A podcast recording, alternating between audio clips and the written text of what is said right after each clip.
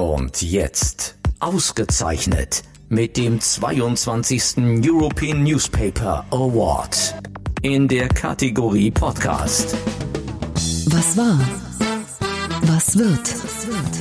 Bosbach und Rach, die Wochentester. Spezial. Powered bei Kölner Stadtanzeiger ksta.de. Und hier sind die Wochentester. Wolfgang Bosbach und Christian Rach. Hallo und herzlich willkommen. Hier ist Christian Rach aus Hamburg. Und hier ist Wolfgang Bosbach aus Bergisch Gladbach. Und äh, Sie hören heute eine Sonderfolge mit Dirk Rossmann, der einen wunderbaren Thriller geschrieben hat, Der neunte Arm des Oktopus. Und bevor wir starten, möchten wir uns bei unserem Werbepartner bedanken. Facebook ist Partner der Wochentester und die setzen sich mit ihren Möglichkeiten ganz besonders für die Covid-19-Bekämpfung ein. Zusammenarbeit ist in Zeiten von Covid-19 wichtiger als je zuvor. Deshalb setzt Facebook die gemeinsame Arbeit mit europäischen Regierungen, Behörden und Forschungsteams fort. So nutzt in Spanien die Weltbank Facebook-Karten zur Prävention von Krankheiten, um den Bedarf an Covid-19-Tests und Krankenhausbetten vorherzusagen. Und gemeinsam mit europäischen Regierungen hat Facebook WhatsApp-Chatbots entwickelt, die Fragen zu Covid-19 schnell und präzise beantworten. Mehr auf about.fb.com slash de slash Europe. Fragen wir doch, fragen wir doch. Wolfgang Bosbach und Christian Rach sind die Wochentester. Tester, Tester. Er gründete mit nur 25 Jahren den ersten Drogeriesupermarkt Deutschlands. Heute hat seine Drogeriemarktkette Rossmann europaweit rund 4100 Filialen und circa 65.000 Mitarbeiter. Und eine dieser Rossmann-Filialen ist doch tatsächlich genau dort, wo in der guten alten Zeit ein Coop-Supermarkt war, der von mir von 1973 bis 75 geleitet wurde. Er gilt als sehr wohlhabend, aber als Milliardär, der auch gerne Steuern zahlt. Denn unternehmerische Verantwortung ist ihm wichtig, wie übrigens vielen mittelständischen Unternehmern in Deutschland. Seit ein paar Wochen steht er mal wieder mit seinem Buch auf der Spiegel Bestsellerliste. Diesmal nicht wie 2018 mit seiner Biografie, sondern mit einem Roman, Der neunte Arm des Oktopus. Es ist ein Thriller, der in schlaflosen Nächten gegen vier Uhr morgens entstanden sein soll. Herzlich willkommen, Herr Rossmann, bei den Wochentestern. Also jetzt verraten Sie uns mal, was hat Sie morgens um 4 Uhr um den Schlaf gebracht? Nein, Herr Bosbach, erstmal sage ich Ihnen guten Morgen und Herrn Rach auch. Sie kenne ich ja Morgen. bereits, aber Herrn Rach, ich weiß nicht, ich glaube, wir haben uns noch nicht kennengelernt. Nee, wir haben Aber uns noch nicht getroffen, genau. Äh, Hintergrund des Thrillers war der Dezember und ich wurde so immer gegen 4 Uhr nachts wach, aber war nicht richtig wach, war noch so im Halbschlaf, so in einer Mischung aus Wach und äh, Wachheit und Traum. Und da drängte sich innerhalb von 14 Tagen mir die Handlung auf. Also ich habe nicht das gesamte Buch geträumt in der Zeit, aber das, alle wichtigen Passagen habe ich geträumt. Also, dass die drei Großmächte, Russland, China und USA, nicht gegeneinander arbeiten, sondern das, was man macht, was im Grunde alle vernünftigen Menschen tun und alle gutherzigen und gutwollenden, wohlmeinenden Menschen, Sie haben einfach im Vertrauen und mit Vertrauen zusammengearbeitet in meinem Traum. Sie haben als wichtigstes Ziel für die Menschheit gesehen, nicht die Menschheit mit, mit mehr Autos oder mit mehr, mehr Flugzeugen auszurüsten, sondern endlich die Erderwärmung zu stoppen. Und sie haben in meiner Traumwelt eigentlich das gemacht, was, was man von verantwortungsvollen Regierungen und den mächtigsten Menschen der Erde erwartet, alles zu tun, um das Leben und Überleben unserer Kinder und Enkelkinder und vor allen Dingen auch um das Leben der gesamten Schöpfung. Wir Menschen sind ja nicht nur verantwortlich für die Menschheit, wir sind ja für die ganze Schöpfung verantwortlich. Das wollte ich auch mit dem Titel, äh, mit dem Oktopus zum Ausdruck bringen, dass wir eine große Verantwortung für die gesamte Natur haben. Also in dieser Zeit hat sich mir diese Handlung so aufgedrängt, dass ich eigentlich, ich bin Herr äh, Bosbach, Herr Rach, ich bin überhaupt äh, ein lockerer Typ und ich spiele gerne und so, aber nach dieser Traumwelt hatte ich plötzlich so einen Zwang, also ich muss aus diesem Stoff jetzt einen ganz wichtigen Roman machen, kein Sachbuch. Sachbücher gibt es äh, in Hülle und Fülle, aber ich muss diese, diese Botschaft an die Menschheit bringen. Jetzt kommt mal zur Vernunft und nicht nur zur Vernunft aus dem Kopf heraus, sondern auch zum Vernunft des Herzens. Meine Mama sagte früher, als ich Kind war, Dirk, das Wichtigste im Leben ist Herzensbildung. Aber diese Herzensbildung, Menschen mit Herzensbildung geben nicht 1000 Milliarden Dollar im Jahr für Rüstung aus. Das machen alleine die drei Länder, Russland, China und USA, die geben 1000 Milliarden äh, Dollar jedes Jahr für Rüstung aus. Aber das, das hilft doch der Menschheit nicht weiter. Und so das Statement, was viele heute abgeben, ja, die Technologie, die wird es schon bringen.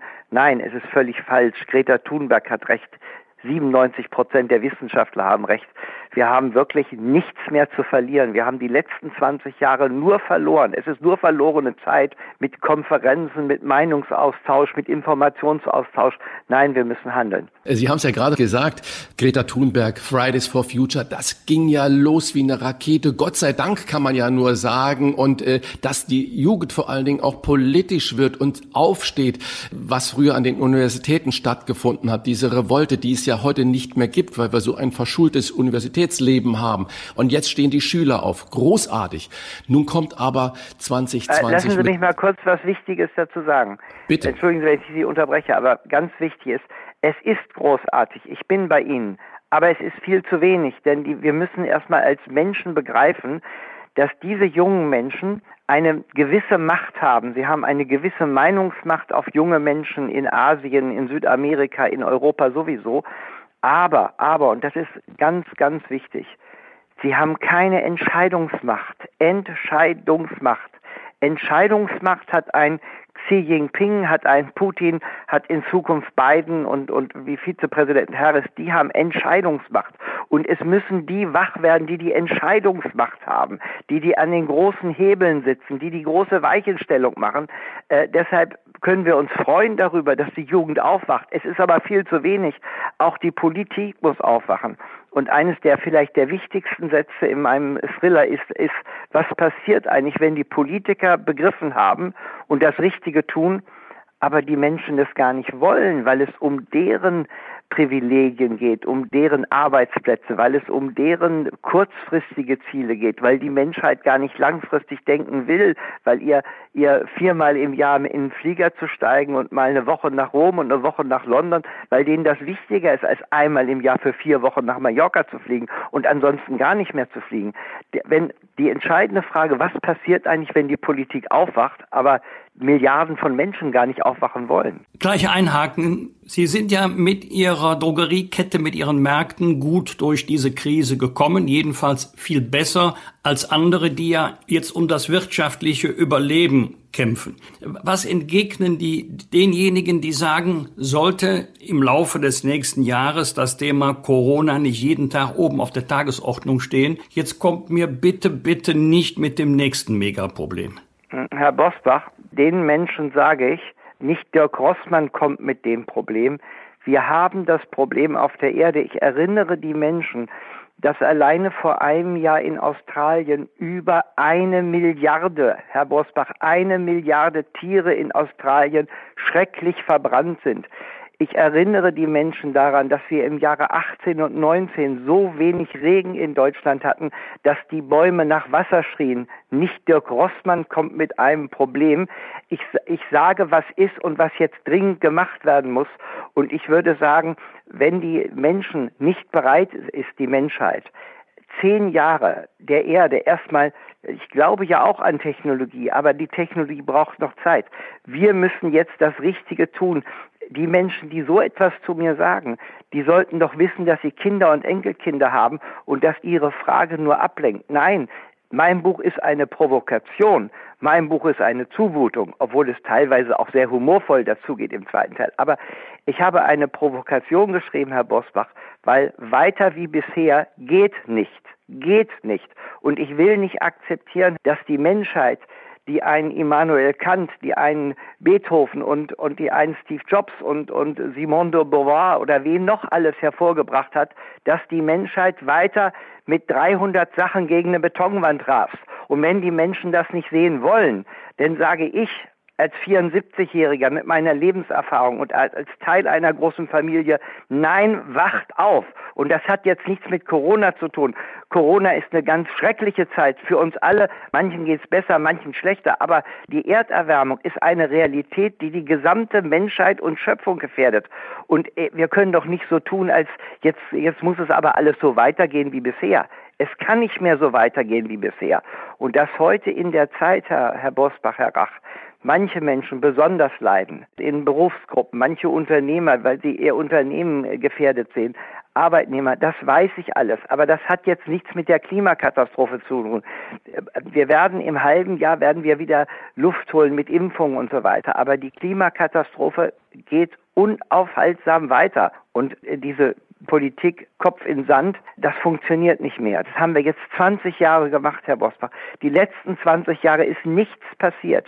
Kopf in Sand Politik, Vogelstrauß Politik, AD. Menschheit wacht auf. Und dieser Rüstungswahnsinn ist zum Beispiel auch wie eine kollektive Paranoia. Das stimmt. Und wir haben ja gerade schon äh, über Fridays for Future gesagt, ist es nicht so, dass jegliche gesellschaftliche Veränderung aus der Jugend herauskommt und nicht von den alten grauen weißen Männern? Nein, das, das, ähm, da widerspreche ich. Da widerspreche ich ganz stark. Weil die Jugend hat, ist eine tolle Jugend, aber die hat überhaupt keine Entscheidungsmacht. Ich sage es nochmal. Es müssen jetzt, und zwar sofort, eruptiv, müssen die drei wichtigsten Staatschefs der Erde, der amerikanische, der russische und der chinesische müssen aufwachen und endlich handeln. Wir haben keine Zeit mehr. Und eine verschlafene EU oder verschlafene Parteien, die alle niemand will. Ich, ich sage Ihnen ganz klar, ich habe zu einer Bundestagsabgeordneten der Grünen gesagt, ich bin viel radikaler Grün als Sie.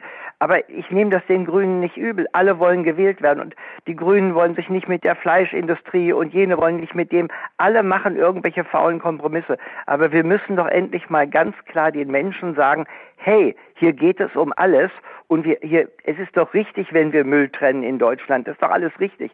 Aber wir verursachen doch nur zwei Prozent der weltweiten Emissionen. 98 Prozent werden in anderen Ländern. Das heißt, die großen Machthaber müssen jetzt endlich zur Besinnung kommen. Und deshalb ist mein Buch so eine Provokation. Wir haben keine Zeit mehr. Es geht nicht darum, dass es richtig ist, was Sie sagen. Es ist alles richtig, was Sie sagen. Nur ich sage, wir haben keine Zeit mehr. In Ihrem Roman schließen sich die drei, auch gerade von Ihnen erwähnten Großmächte zu einer, nennen wir es mal flapsig, Ökodiktatur zusammen. Nee, Daraus nee, kontra, das akzeptiere ich nicht. Es ist keine Diktatur, es ist eine Ökoallianz. Und Sie sagen ausschließlich, lesen Sie mal, Herr Bursbach, das Kommuniqué. Jedes Land bleibt völlig eigenständig. Es ist eine Allianz und ich will auch nicht, dass flapsig Ökodiktatur gesagt hat. Ich hatte hier schon einige Journalisten, die mir das immer wieder nahegelegt haben. Lesen Sie mein Buch aufmerksam. Es geht um eine Allianz fürs Klima. Dass sie natürlich eine große Macht ist und dass darin auch eine eventuell eine äh, Gefahr der Demokratie liegt, kann ich nicht bestreiten. Aber das, was im Buch beschrieben wird, ist eine Allianz und keine Diktatur. Können wir unser Klima nur mit Geboten und Verboten? Nein, wir, wir können es nur mit, es ist doch so, weil als der Zweite Weltkrieg vorbei war, Herr Bosbach, wir sind doch ungefähr die Generation, Alexander Mitscherlich hat geschrieben, die Unfähigkeit zu trauern und hat darin beschrieben, dass viele Deutsche nicht in der Lage war, auch ihre eigene Schuld zu erkennen, weil sie das, über, weil sie das überforderte. Also diesen Teil der geistig-seelischen Entwicklung nach dem Zweiten Weltkrieg hat Mitscherlich äh, zu Recht kritisiert. Aber ansonsten haben die Deutschen das getan. Sie haben die Städte wieder aufgebaut. Sie haben das Gesundheitssystem wieder aufgebaut. Sie haben die soziale Sicherheit wieder. Also sie haben ganz viel richtig gemacht. Es gibt immer Menschen, die ganz viel richtig machen und dann unheimlich viel leisten können. Individuen, die, die äh, ihre eigene Lebenssituation verbessern, Menschen, die anderen Menschen helfen. Es muss, wenn, wenn die Großen der Welt, nicht Herr Bosbach und nicht Dirk Rossmann und nicht Herr Rach, vielleicht nicht die meisten Hörer, aber wenn die Großen der Welt, die an den Hebeln der Macht sitzen, wenn die endlich aufwachen, dann kann was passieren. Und Darauf Alex weise ich hin. Nur zur Erklärung, Alexander Mitscherlich war Psychoanalytiker und der hat genau diese Bücher geschrieben, die Sie gerade sagen. Und wenn ich jetzt aber auf unsere Weltmächte, China, Russland, USA gucken, die in Ihrem Buch eine Klimaallianz, wie Sie sagen, eingehen, im echten Leben aber ja heute noch unglaublich gegeneinander äh, arbeiten. Gerade diese Woche China äh, Erfolgsmeldung, bringen Mondgestein zurück. Russen waren auf dem Mond, die Amerikaner waren am Mond. Es gibt keine gemeinsame Armutsbekämpfung und so weiter und so fort. Wie wollen wir das schaffen, dass äh, aus diesen Egoismen wirklich gemeinschaftliche Ziele entstehen? Herr Rach, das finde ich gut, dass Sie das eben so formuliert haben. Das ist genau das, was ich natürlich auch sehe. Ich bin ja nicht weltfremd. Gebe ich Ihnen nur mal ein Beispiel. Die neue Züricher Zeitung, also das Medienecho in Deutschland auf meinem Buch ist wirklich großartig und das Medienecho ist sehr, sehr gut. Ich habe mich überhaupt nicht zu beklagen. Du, die neue Züricher Zeitung, die so ein bisschen liberal-konservativ gilt, die hat mein Buch verrissen äh, mit gruselig und so weiter. Ich habe die Kritik gar nicht gelesen, nur ich habe es gehört. Und da möchte ich mal sagen, mein Buch ist ein Gedankenexperiment. Da wird mal gedacht, was passiert eigentlich, wenn man das Richtige tut. Also nicht nur Greta Thunberg und Friday for Future, sondern was passiert eigentlich, wenn die großen Machthaber der Erde das Richtige, also das für unser Klima Richtige tun. Das ist ein Gedankenexperiment, was ich gemacht habe. Das ist ja, ich bin ja kein Politiker, ich habe ja keine Macht in dem Sinne. Ich habe nur die Macht des Wortes. Und das denke ich, dass so eine für die Schweiz wichtige Zeitung wie die Neue Züricher so hysterisch aufschreit und das wäre ja gruselig. Was ist denn daran gruselig, bitteschön, wenn ich sage, was passiert eigentlich, wenn statt Misstrauen und jede Rüstung basiert auf Misstrauen, natürlich auch auf Erfahrungswerten, wenn statt Misstrauen Vertrauen wird. Das ist ein Gedankenexperiment. Und ich glaube, dass man, wenn überhaupt in dieser Welt sich etwas verändert, dass man es erstmal denken muss, man muss mal denken, was passiert mit Vertrauen, wenn wir mit Vertrauen handeln. Und ich habe es gedacht. Und die meisten Journalisten in Deutschland und Intellektuellen haben gesagt, Rossmann, das hast du wirklich gut gemacht. Du hast mal was ganz Neues gedacht. Aber manche, für manche Menschen ist das gruselig. Denken Sie mal an die 73 Millionen US-Amerikaner, die mitgekriegt haben, eigentlich mitgekriegt haben müssten, dass Trump ein Lügner ist, also von der schlimmsten Sorte ist. Und die haben trotzdem den Trump gewählt. Also ein großes Problem ist natürlich auch, dass vielen Menschen jeglicher Zugang zu gesundem Menschenverstand fehlt. Aus Gründen, das wäre ein Extra-Thema. Nein, ich habe nur mal gedacht, was passiert, wenn das Richtige passiert. Aber es scheint sich ja doch ein bisschen anzugreifen, dass äh, zum Beispiel die Neue Zürcher Zeitung, die ja eigentlich durchaus seriös ist und kein Boulevardblatt Greift mich überhaupt nicht ist, an. Entschuldigen Sie, äh, greift sorry, mich überhaupt nicht an. Entschuldigen Sie, jetzt werde ich unhöflich. Es greift mich überhaupt nicht an. Ich, ich zitiere das nur als krasses Beispiel, weil es haben in Deutschland 100 Zeitungen über mein Buch berichtet, alle großartig berichtet. Wenn die so einen Unsinn schreiben, dann greift mich das nicht an. Wenn Herr, Herr Rossmann, ich wollte Sie ja eigentlich haben, unterstützen. Ich wollte Sie unterstützen. Ja. Ich wollte sagen, vielleicht greift es ja das Schweizer Geschäftsmodell an, äh, internationale Plattform für den Waffenhandel zu sein und dass Sie deswegen genau, da irgendwie genau, dagegen genau. äh, richtig, sind, was ne? Sie sagen. Danke für das Stichwort. Das muss ich noch kurz jetzt dem Hörer sagen. Wenn Sie alleine an diesen einmal im Jahr stattfindenden Waffenmesse in der Nähe von Jeddah, ja, die ich da in meinem Buch ausführlich beschreibe, da werden 80 Milliarden Dollar privater Waffenhandel, also mit irgendwelchen fürchterlichen Raketen und so weiter, die können da Privatleute kaufen. Da geht es nur um Geld und um Arbeitsplätze. Das ist alles so gruselig. Also ist denn die Menschheit völlig durchgedreht? Wie können Staaten wie China, USA, äh, die Großmächte so ein eine verbrecherisches Handeln heute akzeptieren. Da muss es doch einen Aufschrei geben. Ja, wir erleben einen Aufschrei, wenn, wenn Menschen im Mittelmeer ertrinken. Da gibt's einen Aufschrei. Wenn da Leute privat Waffen verkaufen, wo Tausende von Menschen mit umgebracht werden können, gefährlichste Raketen, äh, das interessiert die breite Mehrheit der Menschheit überhaupt nicht. Allerdings ist es, wird es auch in den Medien nicht so arg thematisiert. Äh, da gibt es andere Bilder, die gehen eher unter die Haut und das nimmt man. Aber ich schreibe ja in meinem Buch über Zustände, die einfach unerträglich sind für jeden irgendwie doch Menschen mit, mit Herz und, und Verstand, unerträgliche Zustände. Also ich wiederhole das, ich habe manchmal das Gefühl, ich lebe in einer kollektiven Paranoia, wo Leute überhaupt ohne gesunden Menschenverstand und ohne soziales Empfinden alles tolerieren. Ich toleriere das nicht Und ich wurde ja auch oft gefragt, warum ich kein Sachbuch geschrieben hätte. Ja, ich sage, ich will die Menschen erreichen. Wer kann denn mit, mit Sachbüchern Menschen erreichen? Es gibt wunderbare Sachbücher, aber das ist nur immer, ich will ja viele Menschen ansprechen. Deshalb ist mein Thriller ja auch spannend und teilweise sogar auch extrem lustig und humorvoll und, und witzig und so. Aber da ist eben zumindest im zweiten Teil auch ganz viel drin, was Leser wollen. Und so habe ich versucht, die Menschen zu erreichen. Das ist Hammer, super spannend, Respekt. So klingt das Lob einer lebenden Musiklegende. Ist es richtig, dass Udo Lindenberg als erster Ihr Buch in der Hand hatte? Ja, kenne Udo schon seit 30 Jahren, aber wir waren nie eng befreundet. Aber mittlerweile wird so richtig eine enge Freundschaft raus. Udo war jemand, der das Buch vorher von mir schon bekommen hat, also bevor es auf den Markt kam. Und Udo rief mich an und sagte, Dirk, du hast da was ganz Großartiges gemacht und da habe ich gesagt, Uwe, ich habe keinen, der mir jetzt irgendwie ein paar nette Worte sagt, weil das kommt erst immer in, nachdem das Buch draußen ist. Ich brauche aber was. Und er sagt, Udo, pass auf, ich finde dein Buch so hammer, super gut. Ich sage, Udo, danke. Und mittlerweile haben wir uns ein paar Mal getroffen und er ist nach wie vor begeistert von dem Buch und er hat mir auch ein paar Tipps gegeben, was Vermarktung angeht und so. Also ich finde Udo ja großartig und auch seine Texte sind super und dass er mir diese Unterstützung gegeben hat, dafür sage ich einfach nur Danke. Wenn Sie jetzt gerade Udo Lindenberg so haben, wir wollen auch mal noch mal was Persönliches, also gar nichts Kontroverses. Äh, haben Sie denn sowas wie in Held für 2020?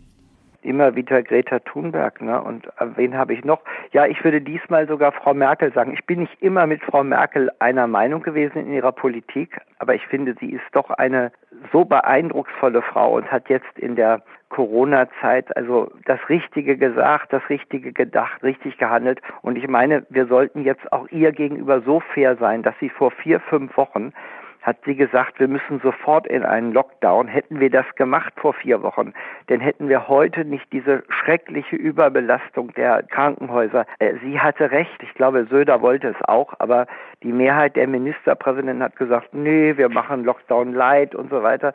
Ja, und jetzt, wo das Kind im Brunnen gefallen ist, äh, kommt die große Einsicht. Aber wenn wir zurückdenken, Frau Merkel und Söder, die wollten viel früher radikale Schritte, aber das wollte die Mehrheit nicht, ja. Frau Merkel ist eine tolle Politikerin und würde ich auch Frau Merkel als Frau des Jahres nehmen, hätte ich kein Problem mit. Wenn wir jetzt mal zusammen in das kommende Jahr schauen, wie sehen Sie 2021 ganz persönlich für sich, für Ihre Lieben, aber auch wie sieht das kommende Jahr der Unternehmer Dirk Rossmann? Herr Bosbach, ich kann Zukunft nicht sehen, ohne Gegenwart irgendwie bewusst zu erleben. Erstmal bin ich unendlich dankbar, dass äh, meine Familie lebe in, arbeite hier in einem Haus mit 1500 Leuten in der Rossmann-Zentrale Burgwedel, dass wir nur, nur ganz, ganz wenige Corona-Fälle hatten. Also erstmal bin ich dankbar, dass in meinem Umfeld und so, dass wir so viel Glück gehabt hatten und äh, dass so wenig schwere Fälle waren in meinem Umfeld. Da bin ich dankbar für. Ich bin natürlich auch froh darüber, dass es uns nicht so erwischt hat wie jetzt die Buchhändler oder die, die Textilhändler oder die Hotelbetreiber und die Menschen, die Restaurants besitzen und so. Es sind ja unendlich viele Mütter, die nicht wissen, wo sie ihre Kinder hinbringen sollen. Menschen, die Angst haben in ihrem Arbeitsplatz. Ich bin, also das weiß ich alles. Und ich persönlich bin erstmal dankbar, dass ich da Glück gehabt habe und deshalb auch genug Energie hatte hier jetzt für mein Buch. Und wenn ich das Jahr 21 sehe, dann hoffe ich, dass wir schnell wieder in wirtschaftlich stabile Zeiten kommen. Aber ich hoffe, dass die, die Klimadiskussion also mit voller Wucht weitergeht und dass Menschen lernen, dass sie nicht jeden Tag Rindfleisch essen müssen. Es sind nur wenige Weichen oder wenige Punkte, die wir ändern müssen. Wir müssen unsere Mobilität ändern, wir müssen unsere Ernährung ändern. Äh, wir können auch, die, die Erde nimmt auch 22 Milliarden Tonnen CO2 auf durch die Biosphäre und durch die Ozeane. Wir müssen ja nicht alles ändern, aber wir müssen in den entscheidenden Punkten, wir dürfen nicht mehr so viel fliegen wie vorher und Autos sollten auch länger fahren, weil alleine die Produktion eines Autos verschlingt 120 bis 150.000 laufende Kilometer an CO2-Emissionen. Wir müssen uns noch viel bewusster verhalten und vor allen Dingen müssen wir den großen Machthabern der Erde richtig auf den Fuß treten. Und das sollten auch die deutschen politischen Parteien lernen, mit denen ich nicht allesamt nicht einverstanden bin, weil es ist auch zu viel Lüge, wenn wir immer nur hören jeden Tag, wir sollten dies tun und das tun und dann ändern wir die Welt. Nein, an den großen Stellschrauben muss gedreht werden. Ich habe es schon gesagt, ich selbst sehe mit großer Zuversicht ins neue Jahr und mit großem Mut und mit großer Dankbarkeit, weil einfach in meinem Leben auch sehr viel gut gelaufen ist. Das ist mein persönliches Statement. Gegen Ende des Gespräches bitte ich um Verständnis, dass wir mal ganz kurz die, die Abteilung Weltrettung verlassen und zu den Niederungen äh, kommen zum Thema Hobby. Wir haben ein gemeinsames Hobby, eine gemeinsame Leidenschaft und vor mir liegt ein Bild. Beim Tennissport werden sie gezeigt mit Martin Kind und dem Ex-Tennisprofi Nikola Kiefer. Ist es richtig, ähm, dass Sie Nikola Kiefer die, seine sportlichen Grenzen aufgezeigt haben auf dem Tennisplatz? Nein, das ist, das ist Herr Bosbach. Äh, der Herr Kiefer spielt in einer ganz anderen Liga. Ich bin, ich bin froh, dass ich noch gut Tennis spielen kann. Nein, ich kenne hier den Nikolaus Kiefer, weil der lebt ja auch in Hannover, ein netter Kerl. Aber äh, da, nein, nein, wir wollen mal nicht übertreiben. Aber es ist überhaupt, es ist überhaupt toll, wenn, wenn Menschen mit über 70 noch Sport machen können und Bewegung. Weil ich habe einen Freund, der ist Professor in Hannover an der Medizin Medizinischen Hochschule, äh, einer der bekanntesten Herzspezialisten der Welt, Axel Haverich, der sagt immer wieder, Menschen, die viel Bewegung haben, leben acht Jahre länger. Also auch ihren Hörern sagen, Bewegung, Bewegung. Runter vom Sofa. Machen. Dann bleibt man auch gesund, ne? Also nicht nur, nicht nur auf dem Sofa liegen. Also. Dann darf ich gleich mit äh, Stichwort Freund aufnehmen. Ein anderer guter Freund von Ihnen ist ja Gerhard Schröder. Und in Ihrem Buch schreiben Sie ja die Klimaallianz äh, der Großmächte China, mhm. Russland, USA. Mhm. Und Sie haben ja, soweit ich gehört habe, Gerhard Schröder ein Buch äh, mitgegeben, das er seinem Freund äh, Putin, Wladimir Putin, ja, übergeben ja. soll. Und äh, damit mhm. Putin einen Schritt macht. Haben Sie irgendwie ähm, schon Also Putin gehört? hat das Buch bekommen. Ja, er war okay. also in der Woche, als er es bekommen hat, hat er das nicht von Schröder bekommen. Er hat es von einem Manager von Rosneft bekommen. Aber Schröder hat es mitgenommen nach Moskau. Also er hat es bekommen. Ich habe auch eine, eine Widmung reingeschrieben ich habe ja in meinem Buch verschiedene Hypothesen reingeschrieben, die ja nicht so kommen müssen, aber die so kommen könnten, wenn die, wenn die Machthaber der Erde endlich das Richtige tun. Und da habe ich ihm reingeschrieben, ich habe es in Deutsch reingeschrieben, der, der kann ja Deutsch, der, der Putin. Dann darunter habe ich geschrieben, äh, ihr kleiner Rasputin, also jemand, der die Zukunft sieht. War aber ein bisschen scherzhaft. Und schicken Sie Ihr Buch auch nach Washington zum neuen Präsidenten zum Beispiel? Nein, ich bin, Herr, Herr Rach, ich bin Realist. Ich bin ein ganz nüchterner Realist. Ich weiß, dass Putin das Buch vielleicht sogar lesen wird durch die Beeinflussung von Schröder. Aber ich habe null Chance im Moment, null, dass ein Herr Jinping oder ein Herr Biden oder Frau Harris mein Buch liest, weil ich bin unbedeutend. Aber ich habe doch noch eine kleine Hoffnung, weil ich bin jemand, der an Wunder glaubt.